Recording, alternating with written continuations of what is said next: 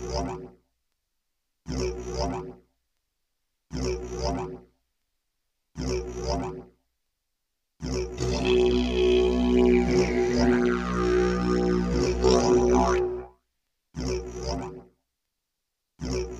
Seja bem-vindo a mais um Relato Ayahuasca. Meu nome é Gleiber Félix e hoje nosso convidado é um ouvinte, Humberto Neto. Ele vai contar um pouco da experiência dele de expansão de consciência e como isso está transformando a vida dele.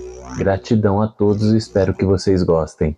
E aí, Humberto, boa noite, tudo bem com você? Agora sim. Que bom. Você é professor de Muay Thai? Isso. E não é minha atividade principal, de onde eu tive minha remuneração, mas era um hobby que se tornou uma segunda profissão, vamos dizer. Mas você prepara lutadores assim? Sim, sim. E você trabalha com o quê, além da Muay Thai? Eu trabalho na Universidade Estadual de São Paulo, no Instituto de Física Teórica. Ah, que legal, hein, meu? Eu trabalho com pesquisadores, física quântica, astrofísica, relatividade, tudo que é relacionado à física. E vamos lá, conta um pouquinho da sua história. Sim. Como era a tua vida antes de chegar nas medicinas sagradas? Então, eu sou natural de Teresina, no Piauí, uma família de classe média, tranquilo do ponto de vista financeiro, porém não fui criado pelo meu pai e minha mãe, né? Então fui criado pela minha tia e a minha avó. Então não tive aquela figura do pai, a figura da mãe. Então isso foi deixando marcas em mim, marcas essas que foram refletir no futuro, né? Hoje eu tenho 40 anos e minha trajetória foi assim, numa família católica,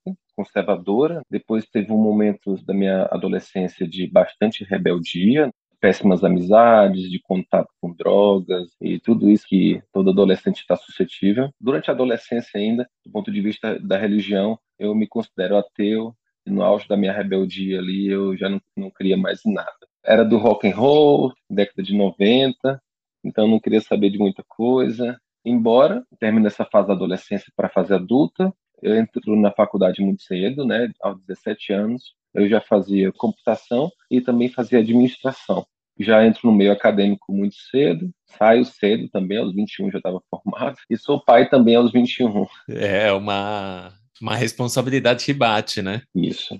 E pra você entender, minha filha hoje, no, nossa filha, né, que a gente está junto ainda, né? Então tem 18 anos já. Olha! A gente está junto desde. É, nós somos aqui uma família de o pai, a mãe, a filha de 18 anos e o Arthurzinho é, é assim, mais recente, tem 4 anos. O que, que acontece, Gleiber? Depois de um tempo, eu vou morar em Brasília, morar com minha mãe biológica. Lá, através dela, eu tenho contato com a religião evangélica. E aí eu, eu sou profundamente impactado, aos meus 24 anos, sou profundamente impactado por esse encontro de um cara que não acreditava em nada, um cara das ciências exatas, um cara totalmente cético, ele tem um contato com a Bíblia, ele tem um contato com Jesus, e aí, do meu ponto de vista, aquilo era um absurdo, entendeu? Eu comecei a ler a Bíblia, li desesperadamente porque eu não queria ser enganado por ninguém, sabe? Então, antes que fosse enganado por alguém, eu, eu queria conhecer qual era a base deles. A base deles era a Bíblia, então eu conheci a Bíblia, li a Bíblia de cabo a rabo e entrei a fundo nesse negócio. De um dia que eu fui apenas deixar a minha mãe na igreja, acabei achando interessante, fui impactado e comecei a conhecer os bastidores, me converti, vamos dizer assim, né? Fui batizado na igreja evangélica. Daqui a pouco eu estava fazendo parte da, da equipe de louvor da igreja. E mais na frente, pula um pouco, passa algum tempo, eu vou me tornar líder de louvor, tocando e cantando e pregando para os jovens. Olha só. Pois é, e aí eu conduzia o culto com a música que ditava ali o ritmo do, do culto, fazia com que as pessoas se elevassem. Então, eu já estava nesse meio, já dentro, inserido no meio evangélico, lá em Brasília, justamente na Asa Norte. Então, ali eu estava na igreja evangélica, tive uma passagem pela igreja batista, conheci ali o, as entranhas da coisa, a assembleia, fui convidado para tocar em várias igrejas, conheci bastante gente. Tem um momento que eu, eu, eu sofro uma ruptura, que é eu meio que me decepciono com o meu evangélico. Eu me decepcionei profundamente porque era meio contraditório muita coisa que eu lia não fazia sentido na prática e eu fui me entristecendo. E eu culpo até a, a mim mesmo num ponto de que eu acho que não devia ter entrado tanto assim nos bastidores da coisa, mas foi o que aconteceu comigo, né? Na medida que eu fui vendo que as coisas não eram bem assim da forma como eu pensava, eu fui me entristecendo até o ponto que eu apenas eu me mudo de Brasília, venho morar em São Paulo e nunca mais faço parte de nenhuma igreja, apenas me autodenominando para quem me pergunta do rótulo, né? O que que você é? O que você acredita? Cara, eu falo assim, cara, eu sou, eu sou só de Jesus, sabe, cara? Eu decidi ser só um cara de Jesus. Fico com isso no meu coração, né? E aí o tempo passa, eu mudo de trabalho, venho, venho transferido para São Paulo, e aqui eu já não congregava em nenhuma igreja, não estava mais no meio evangélico. Passa um pouco do tempo, eu vou sentindo um vazio no coração, e vai culminar justamente na pandemia, né? É, sofreu sequelas pesadas, né? Emocionais, né? Porque pegou muita gente. Exatamente. Meu trabalho ele fica suspenso porque eu trabalho com eventos com pesquisadores vindo do mundo inteiro, né? Eu lido com, com indianos, americanos, russos, da América Latina inteira, todos eles físicos e eles vêm para cá. Eu, eu sou a, a, pessoa na universidade que organiza as, os workshops, os seminários, seja de qual, qual tema for, né? Falar de teoria das cordas, falar de física quântica. Então, sou eu que organizo esses eventos. Por exemplo, hoje eu, eu, comprei, eu comprei a passagem de um ganhador do Prêmio Nobel de Física de 2003, pra você ter ideia. Eu lido com essas pessoas, então são todos físicos. E aí cessa todas as atividades da universidade. A universidade fecha, não podia mais ter aglomeração, e aí, consequentemente, não tem mais evento, não tem mais aluno, não tem mais sala de aula.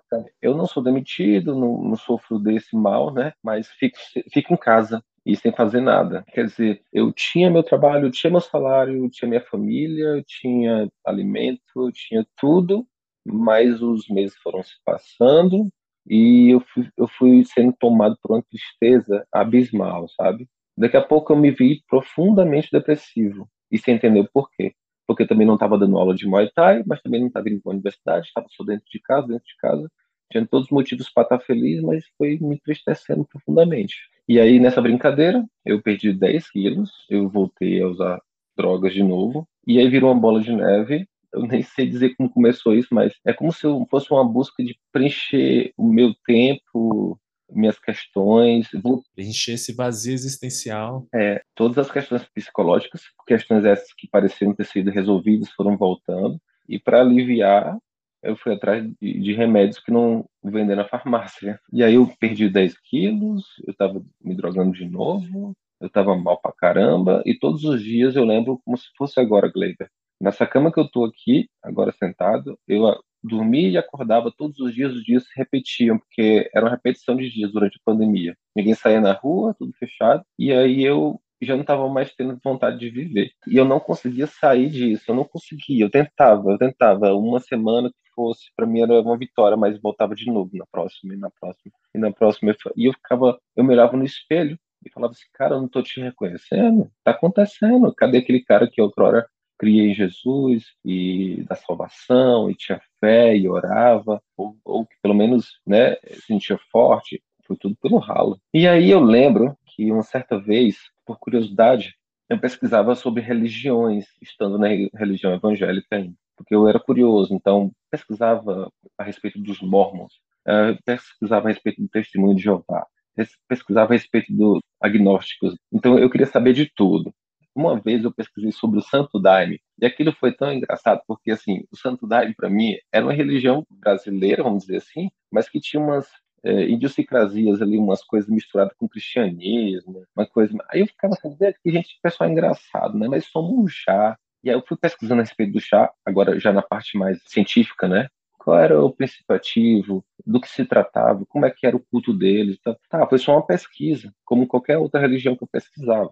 Eu estou falando do Santo Daime porque foi o que me veio na mente, né? O que acontece foi que tudo isso foi passando os anos, eu pesquisando sempre sobre ayahuasca, eu pesquisava só por curiosidade, né? Pesquisava a respeito da ayahuasca, mas por curiosidade. Quando culminou nessa questão do voltando agora para a pandemia, então eu, eu me vi assim, cara, eu não tenho saída, eu não tenho jeito, meu. Eu, daqui a pouco eu vou me ver numa situação onde, pô, ou me mato, não sei, não tô mais tendo razão de viver, não tem para que viver. Se eu, eu vou amanhã acordar amanhã, vai ser o dia igual o dia de hoje, tipo, não tem sentido. Não sei por que me bateu na cabeça, assim, de continuar pesquisando sobre a ayahuasca. E eu via que alguém me falou, ou eu pesquisei, ou vi em algum lugar, que tinha um trabalho de recuperação de drogas, coisa do tipo, com o uso da ayahuasca. Eu falava assim, cara, essa é a minha única solução, cara. Que eu não tenho saída, meu, eu não tenho jeito. E, e outra, eu estava envolvido nisso, mas era sozinho. Eu não envolvi, ninguém sabia da minha família. Mas eu vivi esse drama sozinho, sabe? Eu falei, cara, eu vou ter que sair dessa sozinho. mas, poxa, existe uma saída. Talvez a ayahuasca me ajude, mas não conheço ninguém. Como é que eu faço? Meu Deus, estou em São Paulo. Aí fui dar aula numa academia, em Diadema, e o dono da academia tinha uma irmã. Olha que história maluca. Essa irmã é dona de uma loja e ela é da Umbanda. Eu nunca ia pensar que ia conhecer uma pessoa da Umbanda. Eu não me permitiria nunca ser amigo de alguém da Umbanda. E aí eu, eu, eu conheço essa irmã do dono da academia que eu fui dar aula. E eu conversando com ela sobre religiões ou coisas do tipo. Eu toquei no assunto ayahuasca. Aí ela falou para mim assim: Eu já consagrei ayahuasca. Eu falei: Mentira, sério? Me conta aí. Aí foi que eu fiz. Uns, durante uns dois meses, mais ou menos, eu posso contar assim, eu peguei um bloco de anotações e eu falei para ela assim, eu, o nome dela, Rose, né, até lembro. Falei, Rose, faz o seguinte, eu, não leva mal não, mas eu sou assim, minha personalidade, eu vou te perguntar muita coisa sobre isso. Aí ela falou assim, pode perguntar, fica à vontade. Aí eu falei, ah, é mesmo? Ah, que maravilha, então. Nossa, eu fiz uma lista de perguntas e quando se esgotava essas perguntas, ela respondia todas, surgiam mais perguntas na próxima semana. Eu lançava para elas perguntas, era pessoalmente, ora pelo WhatsApp. E ela foi me ajudando, sabe? Só com as. Eu falei assim: eu quero, eu quero saber como é que é esse negócio, o que é que você sente, o que é que você passa. E ela foi me dizendo: tá. Isso também, Gleiber, junto assim, ao mesmo tempo que eu conversava com ela, eu esgotei o YouTube de seis anos para cá, de todas as pessoas que fizeram vídeos no YouTube que diziam assim, testemunha de ayahuasca, ou meu relato, ou minha experiência. Eu também pesquisei por inglês e espanhol, eu falo inglês fluente, então eu escutava pessoas falando com seus relatos. Eu assisti tudo do YouTube. E mesmo assim eu tinha medo, né? Aí ela falou para mim assim, Humberto, você quer ir mesmo? Você quer ir mesmo? Tá, vamos fazer o seguinte. Tem um lugar ali que eu vou te indicar, mas eu nunca fui lá. Mas as pessoas falam super bem do lugar. É uma casa universalista, xamânica. E aí você fica a seu critério. Tá? Você vai pagar uma energia de troca, vai se preparar, não pode fazer isso, não pode fazer aquilo, tem todo o preceito, e eu ainda, demorei bastante para tomar a decisão, né? Mas aí eu, eu acreditei nela, um evangélico acreditou numa pessoa da Umbanda como sendo a única solução para a vida dele. Falou assim, cara, eu vou lá. Marquei, agendei, e eu nunca vou me esquecer o dia, tá? Era dia 21 de janeiro de 2022, uma sexta-feira, com a cara e a coragem, eu fui. Depois de uma semana meditando, tirando um tempo para escutar mantras e tudo, meditando em casa para poder entrar na, na mesma sintonia, fiz o preceito, fiquei uma semana sem comer carne, sem sexo, aí sim eu me abstive de drogas e tudo mais. Eu falei, cara, eu vou, que agora não tem mais volta não. Fui, levei meu, meu travesseiro, meu, meu edredom, e eu fui. Eu peguei meu colchonete, tinha meu nome, sentei lá e não tinha a mínima ideia do que estava por vir. Gleiber, tudo aquilo que eu pesquisei foi por água abaixo.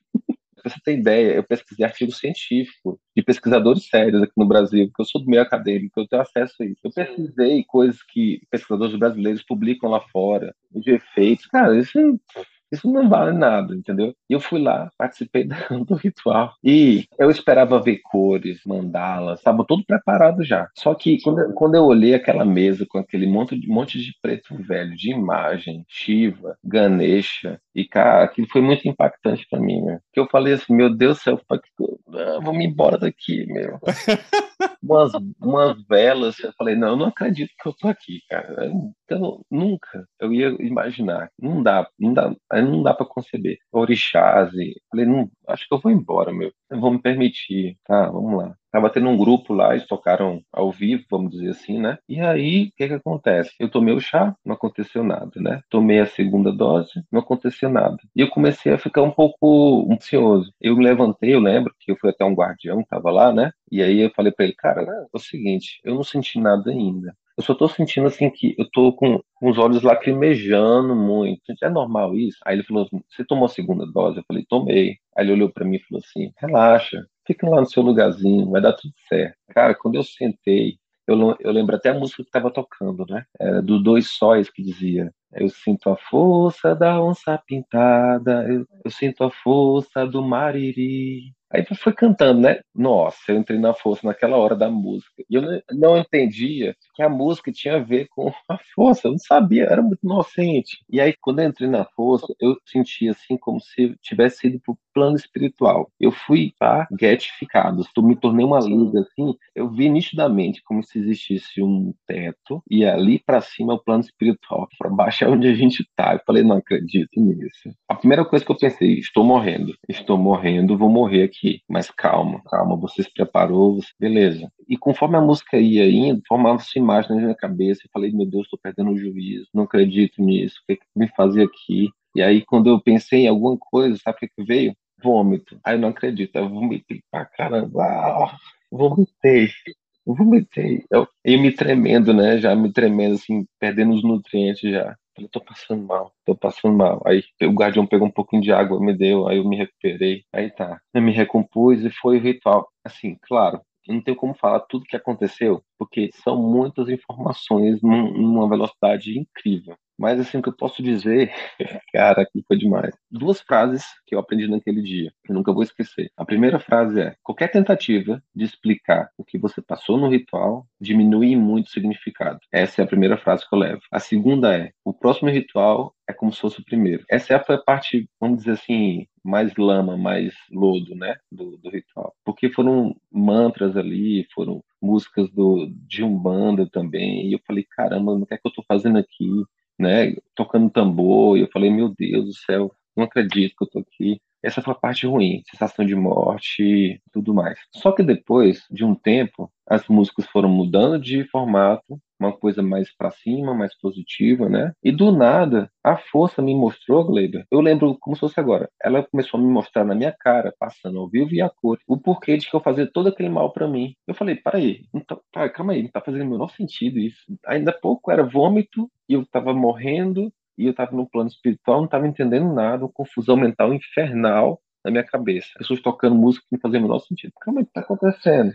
Gleiber, aí como, como se fosse assim uma fumaça passando. Aí foi passando o filme da minha vida. Eu falei, calma, tá acontecendo aqui, gente. Aí eu de olhos fechados via tudo, sabe? A força, ou como queira chamar a madrecita, a rainha da floresta, a força feminina que a gente sabe que existe na, na no chá. Foi me mostrando o porquê de que eu fazia tanto mal para mim. Ó, você se droga por isso, isso, isso uma criança ferida que existe dentro de você. Aí me mostrou eu pequeno, encolhido num canto de uma sala, de um cômodo, encurvado, com a cabeça dentro das pernas, chorando. E eu, e eu vendo tudo de fora, eu falei, quem é essa criança? Quando eu olhei, era eu. Falei, como? Sou eu. Aí eu falei assim, vem cá, vem cá que eu vou te tirar daí. Aí eu, tá, a criança, eu peguei a criança e levei ela para passear. Falei, meu Deus, eu sou eu. E aí eu vi um ciclo infinito, Gleiber, de Humberto indo e voltando da infância até ficar velho. Eu vi o passado, o presente e o futuro se misturando, sabe? Eu falei, o que tá acontecendo, gente? Aí, pum, de novo, infância. Eu vi minha família, vi as pessoas que me fizeram mal, as pessoas que me fizeram bem. Aí eu fico até emocionado de falar, cara, que. É normal. Quem diria, hein, cara? É, é uma revelação que a gente tem do que a gente é, do que aconteceu na nossa vida, para nós temos a oportunidade de transformar aquilo. Eu falo que a ayahuasca, ela não tem o poder de curar, ela é uma ferramenta aonde ela mostra os problemas que você tem Isso. e ela de certa maneira encaminha como você pode transformar aquilo. Exatamente.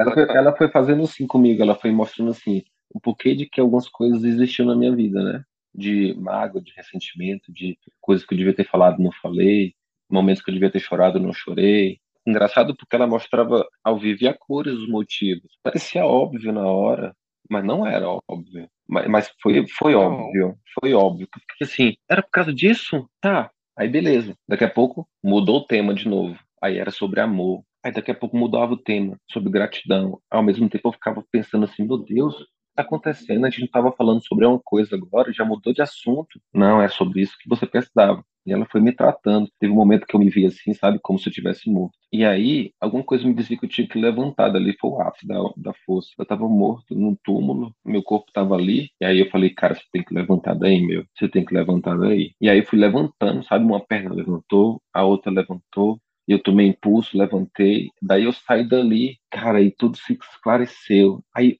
foi uma, um, uma chuva de insights, assim, tudo rápido. Eu ficava assim, meu Deus, não vou dar conta nem de entender tudo isso. Meu Deus, não estou entendendo nada. Mas assim, o que eu posso tirar de lição de tudo isso, apesar de que é quase que impossível você armazenar toda aquela informação, quase que impossível você armazenar tudo aquilo numa sessão só, eu comecei a entrar numa euforia de choro. Mas eu chorei tanto, Glebe, naquela noite, eu posso dizer que eu chorei umas três horas seguidas, cara. Eu peguei o travesseiro, enfiei na cara assim, mas eu chorei, cara, eu chorei, chorei, chorei, chorei. Eu chorei tanto que no outro dia minha esposa falou que minha cara tava muito inchada, que os olhos mal abriam. Eu falei, é, é o choro de toda uma vida, que eu, que eu precisava ter chorado, eu chorei. Eu, eu chorei, não o choro, engraçado, não o choro que você força ou que de tristeza. É uma lágrima que desce incontrolavelmente. A força te fala, você vai ter que chorar, você vai ter que chorar porque você segurou tudo isso. E aí, pá, chorei, chorei, chorei. E aí foram muitos ensinamentos depois dali, né? Algumas coisas eu consegui anotar, que eu tenho anotado até hoje, e eu também criei esse hábito de anotar.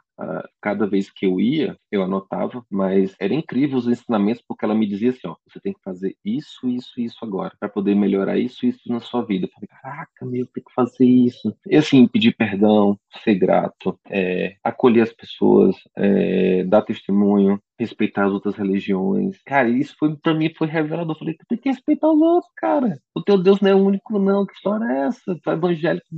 E tudo isso foi relativizado e foi ressignificado, muita coisa. Então essa palavra ressignificado ficou na minha cabeça, sabe? Nossa, ressignificado tudo, Glebe, tudo. E foi tipo, deu um reset, que resultado, né? A gente nem se alongar muito, mas eu poderia falar muito. Quanto mais você falar, mais revelador é, cara. Porque tem muita gente como você, cara, que passou pela mesma coisa.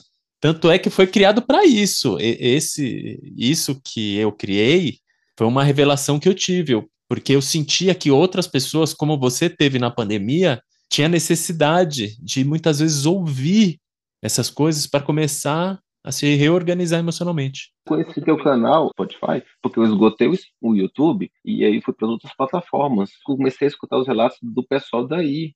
Uma das coisas que aconteceu comigo, que eu nunca mais senti vontade de usar droga, assim, não fazia mais sentido. Não é que eu não senti do ponto de vista biológico, ou que seja psíquico, o hábito. Não, é porque simplesmente cessou. Não tinha mais sentido continuar com aquilo, sendo que eu já sabia o porquê. E aí o, o, que o chá fez do ponto de vista de sinapses neurais e tudo mais é com ele. Essa parte eu nem procuro saber, mas o que aconteceu comigo aconteceu.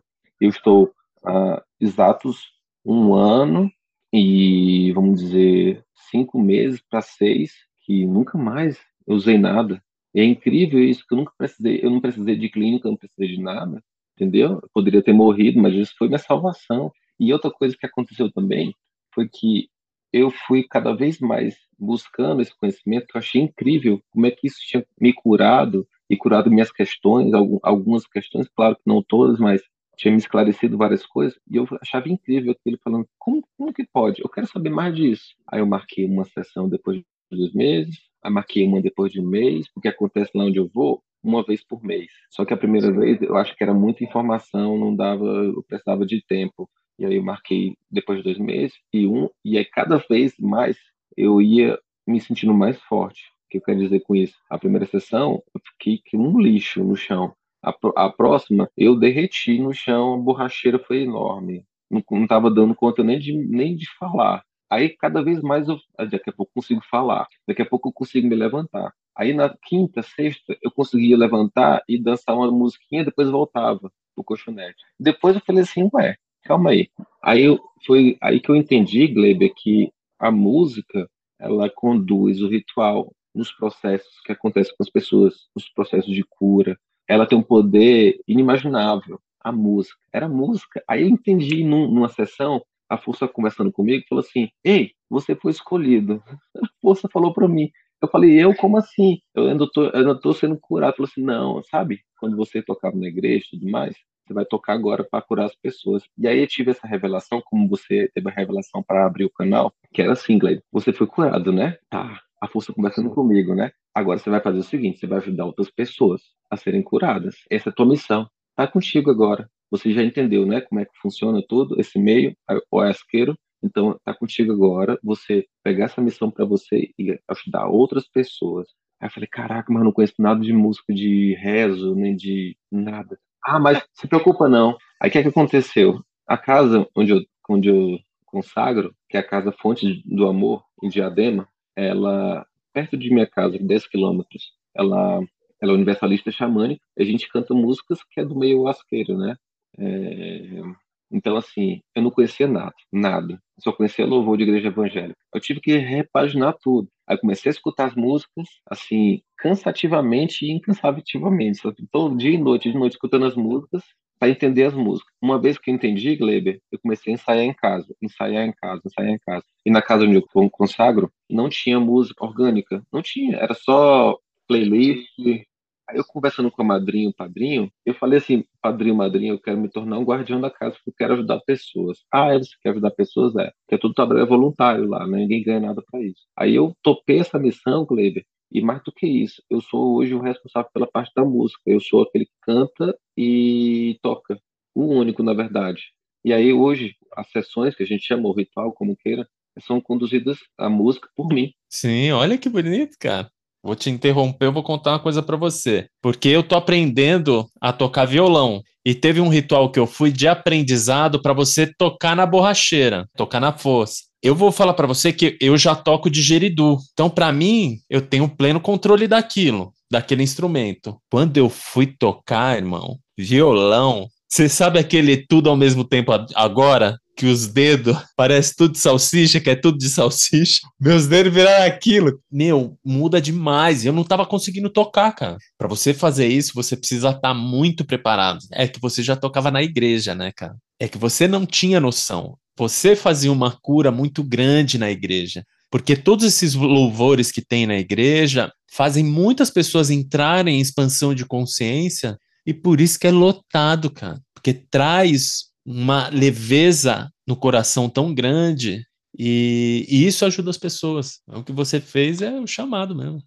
É, que aí, rapaz, cara, que loucura, porque assim, você tem ideia, na última sessão que eu toquei, a gente toma para tocar, a gente toma, todo mundo toma, não tem essa, todo mundo tá na sessão, nem pessoas que é, querem só assistir não podem, só pode quem toma, é isso. E aí a gente toma, eu vou tocar. Na última sessão, por exemplo, é um desafio sempre para mim, mas assim, na última sessão, para você ter ideia, todas as vezes que eu fechava os olhos, ficava multicolorido, como tá essa parte atrás de você, assim, as luzes estavam, é, as notas, quando eu tocava e, e, fechava o olho, elas vibravam cores como se fosse neon. E aí eu vendo aquilo e eu falava assim, já sei do que se trata, já sei. E eu ria, né? Eu ria. Toda vez que eu fechava o olho, vibrava blom, tudo colorido. Eu falava, tá, já sei que é cor, tá bom. E agora, como eu tô em outra posição, que eu fico, eu fico no meio do salão e vejo todas as pessoas passando pelos processos durante o, o momento que eu tô tocando e cantando ali, eu vejo as pessoas passando mal, o que seja, né? Eu fico assim, cara, eu já tive lá um dia, olha só que louco, né? E, e depois as pessoas vêm me agradecer por eu existir no final do, da sessão. Elas, cara, eu não te conheço, mas deixa eu te dar um abraço, porque você fez tanta diferença com aquela música X ou Y, sabe? Eu falei, aí eu fico envergonhado, porque para mim, assim, é, assim, na igreja, né, eu tenho até, até hoje isso para mim, porque a glória, ou seja, né, o merecimento não tá, não tá comigo, sabe? Não vem de mim. Eu sou apenas um canal. Mas eu fico envergonhado, tenho que lidar com isso ainda, até questão do ego, que eu trabalho isso, né? Mim, o ego, o ego. Você sabe do que eu estou falando. Então, assim, é, assim, hoje, então, eu, eu, estou nesse processo, né? Daqui uma semana eu já vou para outra sessão. E eu estou nesse meio agora, assim, na condição de guardião e auxiliando pessoas no seu processo de cura. Essa é a minha missão. É o motivo pela qual eu, escutando o último relato que você gravou, acho que é de número 49, eu escutei uma pessoa falando sobre qual, qual era a missão, né? Ela tinha entendido qual era a missão, né? E aí, eu, aí você falou no final do, do relato, assim, ah, se você quer deixar seu relato, fala comigo, me chama no Instagram, meu nome é Glebe Félix, tal e tal. Aí eu falei, cara, me deu um estalo naquela hora. Chama esse cara para conversar, porque talvez pessoas escutando a tua história, talvez seja como você um dia que precisou, a pessoa foi lá e escutou, e ela pode ser curada. Então, assim, eu não tenho muito tempo na Terra, sabe, Glebe? O tempo é relativo, como fala a física. Física é qual que eu trabalho, né? Exatamente. Mas, assim, o quanto, o quanto mais pessoas eu puder ajudar, mas minha missão vai ser cumprida, cara. É isso que eu quero, é. ajudar pessoas a ser curadas, viver, viver. Eu encontrei o sentido da vida e outrora eu tava sem sentido nenhum de vida, pensando até em morte. Mas, assim, depois que eu descobri que viver é bom, cara, eu quero ajudar pessoas nesse caminho, a encontrar a razão, Sim. entendeu? E aí, quanto mais pessoas eu puder ajudar, cara. É por isso que eu tô falando contigo. É, então. é, porque vai, é, é, esse que é em tudo. É, é, um organismo que ele vai se retroalimentando. Que o teu vai ajudar outro, que vai ajudar outro, que vai ajudar outro, e vai ajudando, cara. Na luta de se tornar uma pessoa melhor. É isso mesmo. Pô, mas muito legal, hein, cara? Muito legal o teu relato. É, tem outra música que eu tô cantando, cantando bastante agora, que é uma música que você deve conhecer. Uma música que fala assim: Haja mais amor a começar em mim. Ela é linda essa música. É, então, eu tô, uma pessoa, uma pessoa chegou para mim e falou assim, cara, você não tem ideia de como você me ajudou com aquela música. Aí eu falei assim, na minha cabeça, eu ajudei aquele cara. E por fora eu tô assim, gratidão, meu irmão, gratidão. É. ah, cara, e tem isso, entendeu? Gratidão. Eu tô à disposição, tô à disposição, tá? A gente vai se falando, beleza? Se você quiser fazer qualquer negócio aí, Opa. conte comigo. Com certeza. Gratidão, irmão. Foi muito legal te conhecer, irmão. Um abraço. Igualmente. Cara. Tudo de bom pra ti. Tudo de bom. Tchau, tchau. tchau. E se você teve uma experiência de expansão de consciência e queira compartilhar essa experiência que transformou a sua vida, entre em contato conosco pelo nosso Instagram, Relato Ayahuasca, deixa um recadinho lá que eu entrarei em contato. Gratidão a todos e até a próxima.